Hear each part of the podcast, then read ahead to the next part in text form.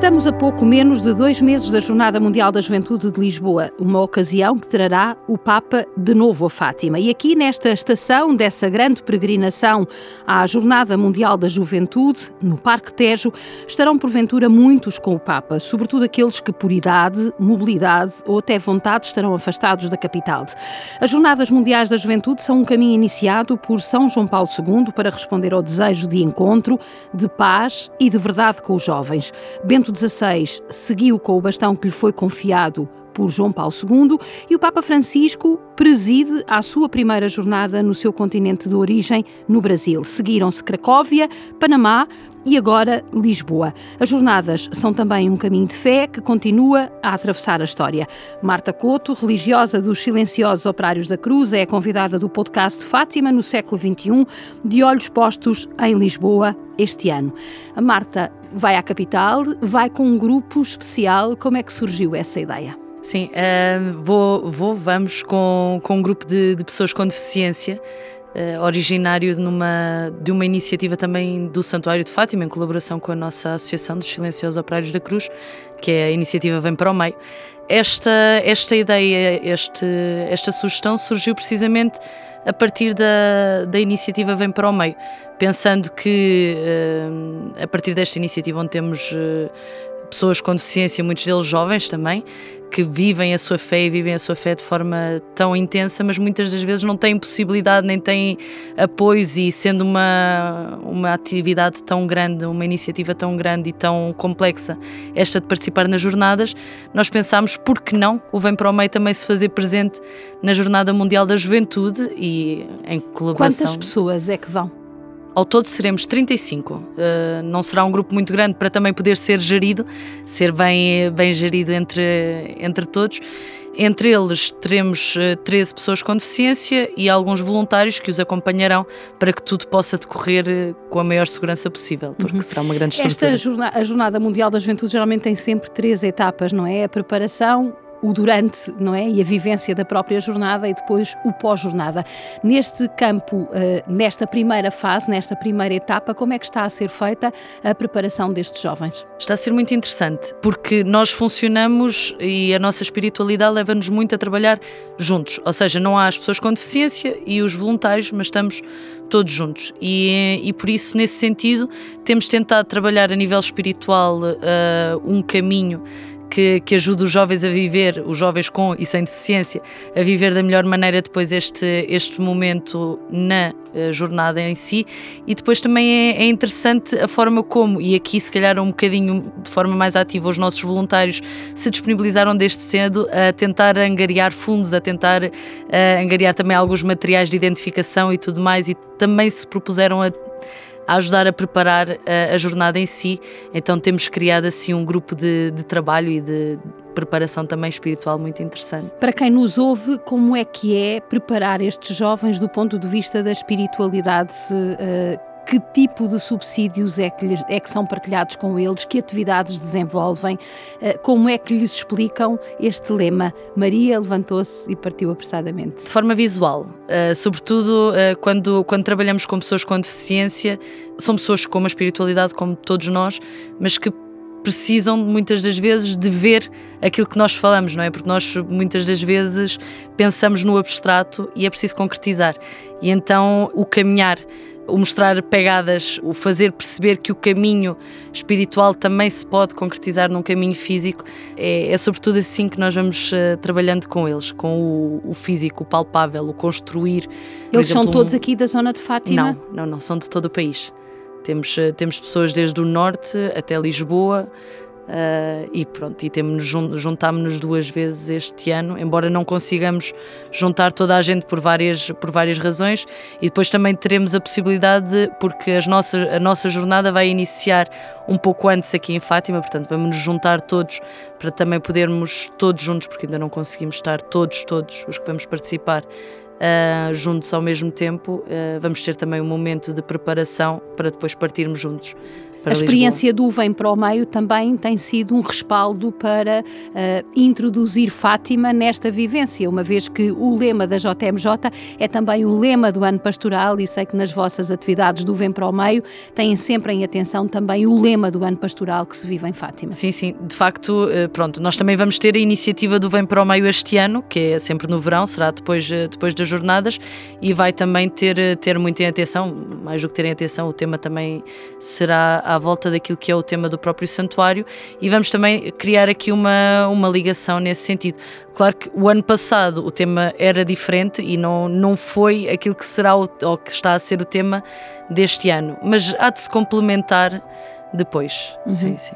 Eh, estes, estes jovens, o que é que precisam especialmente para viver a sua espiritualidade? Precisam de se sentir integrados, precisam de sentir que são olhados como pessoas, que, que são importantes e que aquilo que eles pensam, aquilo que eles sentem, uh, aquilo que são as partilhas deles também importam porque muitas das vezes existe a tendência de pensar que ah, tá bem, mas ele não percebe. Uh, aquilo dele diz aquelas coisas, mas e não, e tem, tem uma espiritualidade que é importante ser refletida, é importante ser, ser tida em consideração uh, e ser validada tam, também por nós. E, e, é algo que quando eles sentem que são importantes e que aquilo que eles sentem, aquilo que eles pensam, a sua relação com Deus também é valiosa para nós e também nos ajuda a nós, porque ajuda uh, a viver a nossa fé, então eles sentem-se integrados, eles sentem, não, eu também caminho com Cristo e também ajudo os outros a caminhar com Cristo. Só uma curiosidade, os 13 que vão, uh, têm algum simbolismo, o número 13?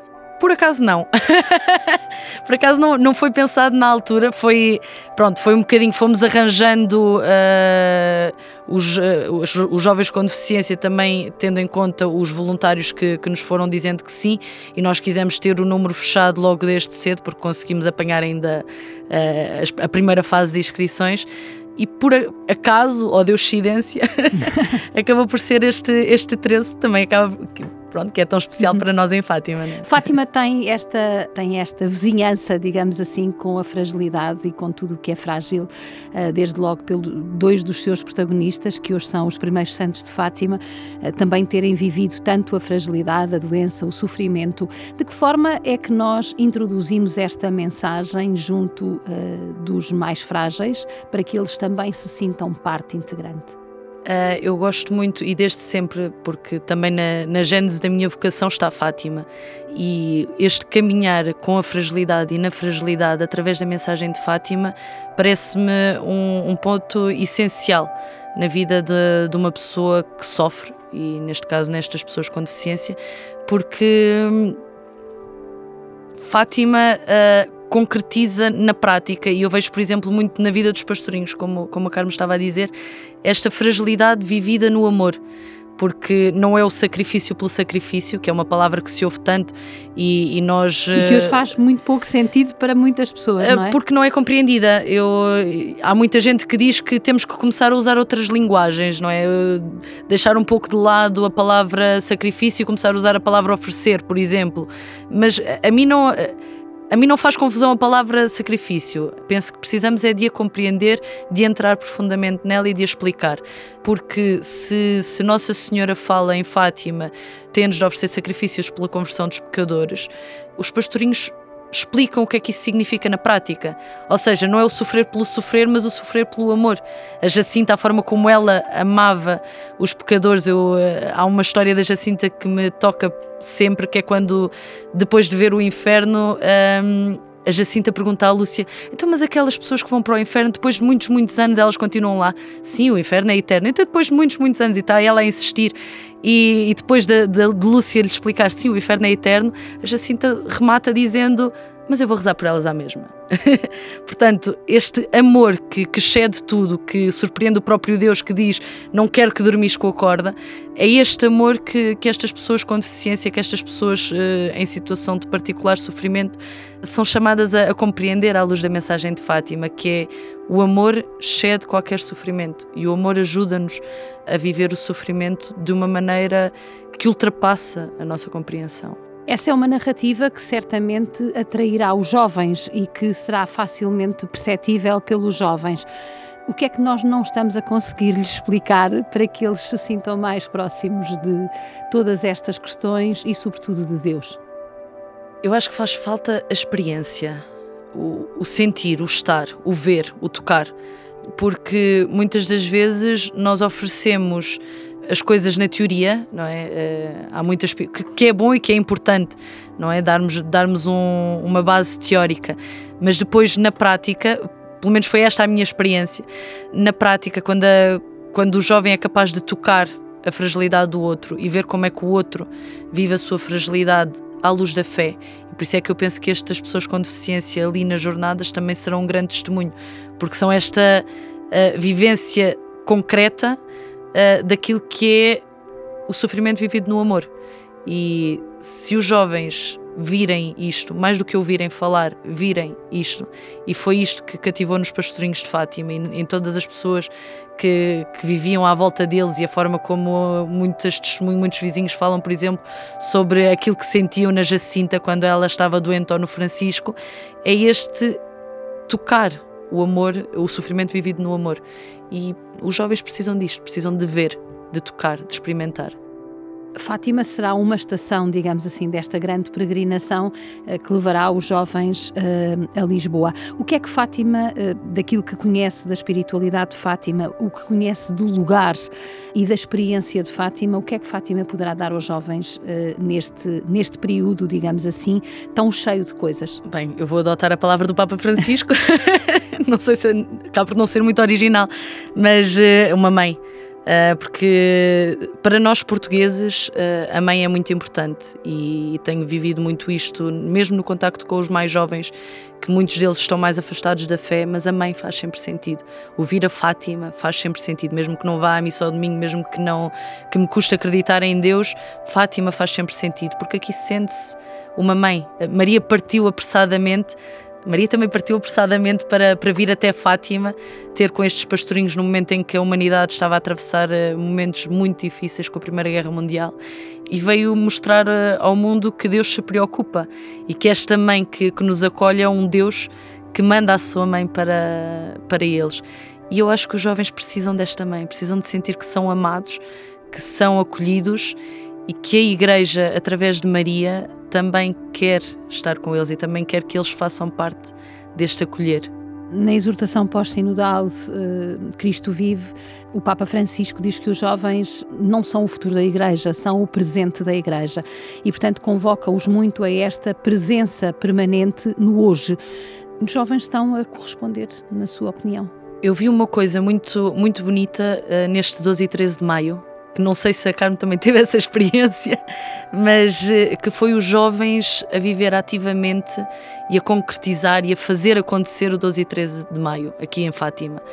Que penso que, e desafio, que seja uma coisa a continuar, porque efetivamente os jovens são o hoje e os jovens fizeram acontecer eh, o hoje de, do 12 e 13 de maio, que é um acontecimento eh, enormíssimo para a Igreja Portuguesa todos os anos e viu-se este ano. A, a inundação que foi de pessoas aqui em Fátima e a forma como os jovens quiseram uh, mostrar que, que, estão e que querem e que fazem. Claro que sempre com apoio, sempre com ajuda, sempre com acompanhamento, que é, que é isto que a igreja também deve ser. Mas também é verdade que uh, a igreja só será jovem quando os jovens forem à igreja e por isso os jovens devem ser acolhidos e deve-lhes deve ser dado, porque eu acredito que eles vão correspondendo. Eu, pelo menos, senti isto nesse, neste 12 e 13. A, a, ideia que às vezes passa quando olhamos para estas grandes multidões, seja em Fátima, seja no outro lado, é que de facto parece que estamos diante de uma igreja diferente, ou seja, as pessoas correspondem, vemos o recinto do santuário completamente cheio de gente e depois olhamos para as igrejas e elas estão vazias. O que é que está a faltar para haver um compromisso mais prolongado, mais duradouro das pessoas que continuam a precisar precisar de Deus, que continuam a expressar e a manifestar que precisam de Deus, seja através da mãe, seja através de uma vivência e de uma experiência espiritual, e depois garantir que elas continuem de forma distanciada no tempo.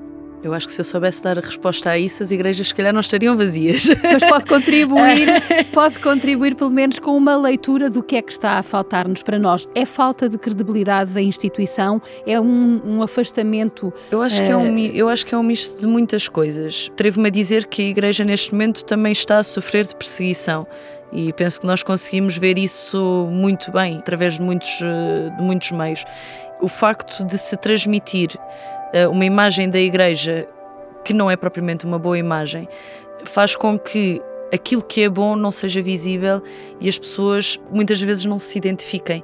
Mas a igreja está, a igreja é e as pessoas sentem necessidade de Deus e é o que se vê e que não se consegue esconder, por muito que a comunicação social às vezes tente, não se consegue esconder. E eu acho que foi isso que se viu no 12 e 13, que é há coisas que não se conseguem esconder e a fé em Deus não se consegue esconder por muito que nós tentemos.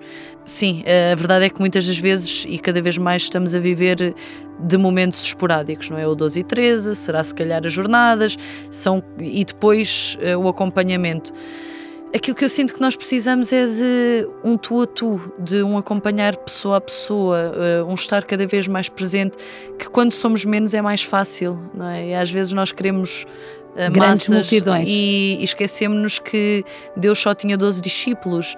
Cristo só tinha 12 discípulos, que quer dizer, ele deixa as 99 ovelhas para ir à procura da uma. E, e, nós, neste momento da igreja que estamos a viver, uma diminuição do número de pessoas que vão uh, efetivamente de forma regular à, à missa, à igreja, é que estamos a ter a oportunidade de cada vez mais seguir de forma mais personalizada a cada um. E nós, uh, refiro-me também aos leigos, não é? não é só os padres, não é só as freiras, não é só. Cada um tem esta responsabilidade de ir seguindo e de ir acompanhando os outros que vai encontrando. E penso que mais do que um problema, este sermos menos, é uma oportunidade para, sermos mais profundamente. Uhum. O que é que espera desta Jornada Mundial da Juventude, agora que regressamos ao Parque Tejo nesta nossa conversa, justamente de contributo para esta alteração, digamos, progressiva do tal tu a tu? Sim, por um lado, uh, espero e penso que já o estou a ver, pelo menos na igreja em Portugal, uma credibilização dos jovens os jovens que não são só os irresponsáveis que não, não sabem o que fazem, não é? Mas que são pessoas com muita força de vontade, que querem fazer, querem fazer diferente, sim. Querem fazer às vezes muito diferente. E isto às vezes gera muitos, eh, muitos atritos, muitos conflitos com aquilo que é o tradicional, o habitual. Eh, mas querem fazer e querem se mostrar e querem estar presentes. Eu espero que este Parque Tejo se encha de, de vontade de integrar e de criar ali um meio termo entre aquilo que é a irreverência dos jovens e a tradição da igreja e que ajude também os jovens a ter esta paciência eh, e a ter este amor pela igreja que é mãe e que por isso eles voltam a casa para estar com a mãe.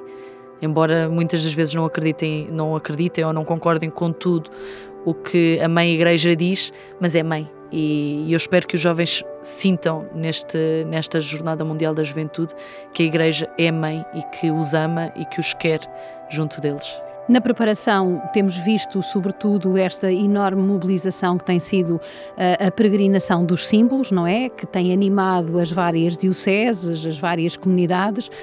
Já sabemos que durante a, a, própria Jornada Mundial da Juventude, de 1 a 6 de agosto, teremos certamente multidões em Lisboa galvanizadas pela presença de tantos jovens eh, eh, de todo o mundo, qual Babel, digamos assim, em que será transformada a capital portuguesa. Pergunto-lhe quais são as suas expectativas para o depois, quando fizermos a catarse de tudo isto, como é que ficará a Igreja em Portugal? Há um grande perigo, não é? Que é o perigo da ressaca. E é, é um, medo, um receio que eu própria tenho. É este tanto que se está a viver, porque já se está a viver neste, nestes momentos com os símbolos, depois acaba por culminar num vazio, porque agora o que, é que, o que é que nós temos, não é? Até agora tínhamos que preparar as jornadas e agora o que é que nós temos? E, e isto deve ser já, e espero que esteja a ser já, uma preocupação nossa enquanto igreja de perceber agora o que é que nós vamos oferecer aos jovens e agora o que é que nós vamos pedir dos jovens porque não é só oferecer, é também pedir, não é? Este, esta partilha. Uh, como é que nós vamos uh, integrar os jovens que vieram, que se mobilizaram, todos estes códigos, todos estes copos, todos estes, toda esta estrutura que se criou, como é que ela vai integrar a estrutura da igreja? Porque eu penso que é importante que isso aconteça. É importante que estes copos se tornem grupos juvenis na igreja. E como é que os grupos juvenis vão trabalhar na igreja? Vão trabalhar a fazer só aquilo que a paróquia quer, uh, ou seja, vão ocupar uh, os buraquinhos que existem ou vão efetivamente fazer alguma diferença, vão efetivamente, e eu espero que se vá criando esta confiança neles e ao mesmo tempo que se vá pedindo deles esta, esta integração. O reitor do santuário dizia que, eh, na entrevista que deu à sala de imprensa e à Voz da Fátima, eh, no mês de maio, dizia que justamente a JMJ era uma oportunidade também para o santuário eh, se afirmar numa pastoral jovem, mais eficaz, mais assertiva e, e quem sabe, até mais presente na vida da Igreja em Portugal. Tem esta expectativa de que, através da projeção de Fátima, também possamos por aqui aqui eh, ter uma nova imagem dentro da Igreja em Portugal? Eu espero que sim. A verdade é que, pela minha experiência, eh, como também membro do movimento da Mensagem de Fátima e tudo, pronto, e também como jovem participei em várias iniciativas, como o Projeto 7 do Santuário. Os jovens, e como já disse há bocadinho, são completamente atraídos por, por Fátima, mesmo que não sejam muito atraídos pela Igreja. E Fátima é uma oportunidade também de conversão e de integração dos jovens. É preciso que o Santuário o aproveite e, e também confie isso no, nos jovens. Se se der a oportunidade, os jovens querem muito estar em Fátima, querem muito Fátima e querem muito levar Fátima para, para as suas realidades. Embora muitas das vezes seja vista como fora de moda, como uma coisa dos, dos velhinhos, a verdade é que não é bem assim. E a minha experiência, o meu contacto, os meus amigos uh, jovens, veem Fátima efetivamente de forma muito diferente daquilo que veem a igreja muitas das vezes envelhecida. Qual é a chave de leitura de Fátima no meio juvenil? É o que eu dizia há bocadinho, é, é a mãe. mãe. É a mãe. E, e, os jovens precisam da mãe. E os jovens sentem necessidade desta mãe. E os, os jovens que agora entram no mercado de trabalho, que se vão destacando da família, não deixam de precisar deste colo materno. E veem-no, sentem-no em Fátima. Muitas das vezes não, não vão à igreja, nem nada, mas de vez em quando têm necessidade de ir. Ah, vou ali a Fátima, fazer o quê? Não sei, nem eu sei. E falo que os meus amigos, tenho muitos amigos ateus agnósticos, que de vez em quando dizem: Olha, vou a Fátima, vais fazer o quê? Não sei, vou. E sentem uma paz, sentem um silêncio que é preciso, e os jovens precisam de silêncio no meio deste barulho. Nós estamos na reta final desta conversa e fazia-lhe apenas uma pergunta, pegando justamente nestas suas duas últimas palavras. Os jovens precisam de silêncio no meio deste barulho e procuram a paz também em Fátima.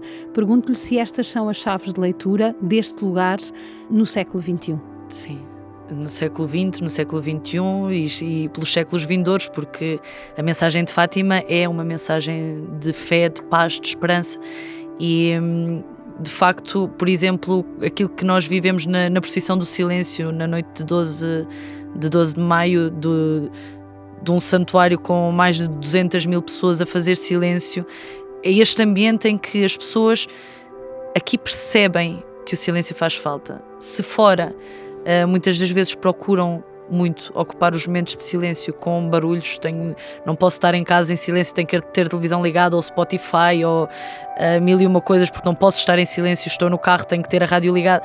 Uh, que também é, é bom a comunicação social, atenção, mas também é importante fazer silêncio. Eles aqui, as pessoas aqui percebem uh, esse silêncio e percebem que a paz pode ser uma realidade. E se Nossa Senhora veio dizer que por fim o meu imaculado coração triunfará, não é? Eh, eu penso que aqui se sente já um bocadinho este triunfo eh, do coração imaculado de Maria e sente-se que como é bom isso, embora depois podemos esquecer, mas sente-se.